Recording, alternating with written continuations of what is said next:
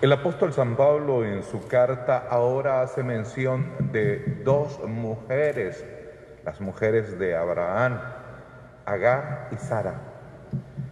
De la primera habla pues que tuvo aquel hijo Ismael, que, cuya descendencia irá pues por la línea que no corresponde propiamente al plan de Dios.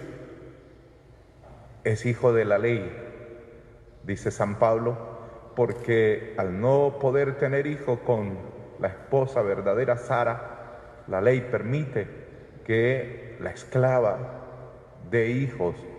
Y así fue, producto de la ley. Pero dice San Pablo, eh, Isaac va a ser fruto de la fe y va a ser la línea correcta. Fruto de la fe porque no había esperanza de, tener hijos. Sara ya era mayor y pues eh, no había esperanza de tal cosa. Pero por la fe, miren, vino el fruto, Isaac, por donde se seguirá la línea que llega hasta nosotros en la fe. Esto te dice que la participación de la mujer, y uno lo ve en todo el Antiguo Testamento hasta llegar a María en el Nuevo, se convirtió en un pilar fundamental. De manera que ese título dado a la Virgen del Pilar, Nuestra Señora del Pilar, cuya fiesta celebramos, es bien ganado por ella, porque en efecto eh, se ha convertido en una fuerza sólida que ha sostenido la fe.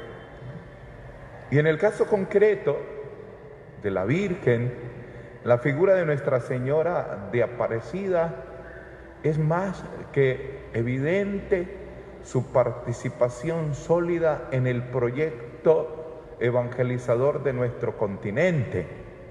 Ya la hermana ha descrito cómo se dio este hermoso milagro, donde aquellos pobres pescadores sometidos prácticamente a una clase alta que les estaba obligando a pues dar su cuota asfixiante, apareció en la pesca aquella imagencita así, chiquita. Y lo milagroso es que aparece sin cabeza. Y al tirar otra vez las redes aparece la cabecita. Y a partir de ahí surge el milagro, casi muy parecido al de, al de los evangelios. Luego al tirar las redes vino pesca abundante que les permitió a aquellos pobres pescadores pues cumplir sus obligaciones, convirtiéndose la vida en la Virgen en un pilar fundamental de la fe de aquellos necesitados. Se extendió a tal punto que ya lo dijo la hermana, se convirtió en la patrona de Aparecida, perdón, en la patrona de Brasil, que es el país más grande de nuestro continente y el de con presencia abundante, muchísima, multitudinaria de católicos. La conferencia episcopal de Brasil es de casi 300 obispos, imagínense ustedes, nosotros aquí somos ocho. O sea, para que miremos la magnitud de aquella iglesia a la que la Virgen María, bajo esta vocación hermosa de aparecida, sostiene. Yo me quedé impresionado en aquel mayo del 2007, eh, que fui uno de los participantes en Aparecida, en, el encuentro eh, latinoamericano de obispos, en la quinta conferencia de los obispos, la primera fue allá en el 55, la segunda en Medellín en el 68, la tercera en Pueblo, Puebla en el 79, la cuarta en Santo Domingo en el 92 y en el 2007 la de Aparecida. Me quedé impresionado al ver aquel majestuoso santuario, por Dios, qué inmensidad. Yo pensé que el santuario más grande era el de Guadalupe, pero cuando veo aquello, Dios santo, qué hermosura y la cantidad, miles y miles de peregrinos que visitaban a la Virgen.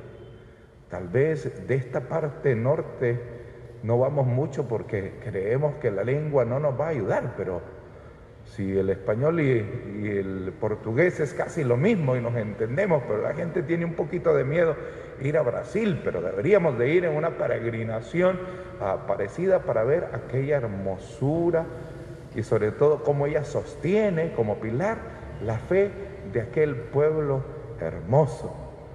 Recuerdo que nuestro amigo, el ahora eh, cardenal Damasceno, nos eh, recibió y nos tuvo ahí casi un mes reunidos los obispos, entre ellos el, cardenal Bergoglio, ahora Papa Francisco compartiendo Aparecida. Y miren qué bonito, se dispuso que el documento se llamara Aparecida. Y este documento que está bajo la protección de la Virgen Aparecida, pues se ha convertido como en el motor que está impulsando esa renovación, esa conversión pastoral de la iglesia. Vino como a rejuvenecer la vida pastoral de la iglesia en América Latina.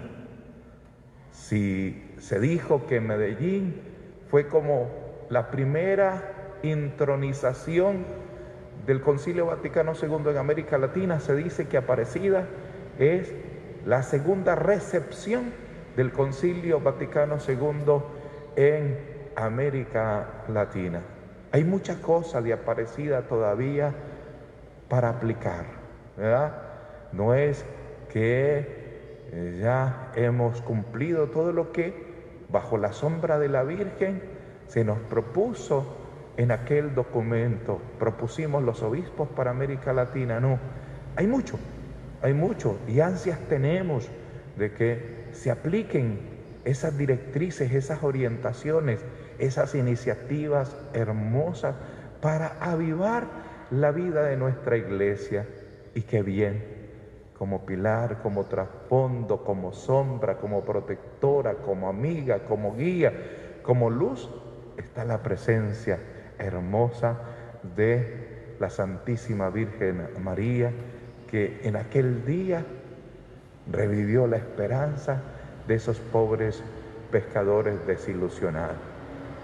También en nuestro continente, golpeado por tantas adversidades, ahora también por la adversidad de la pandemia, de la crisis económica, de la crisis moral, de la crisis sociopolítica.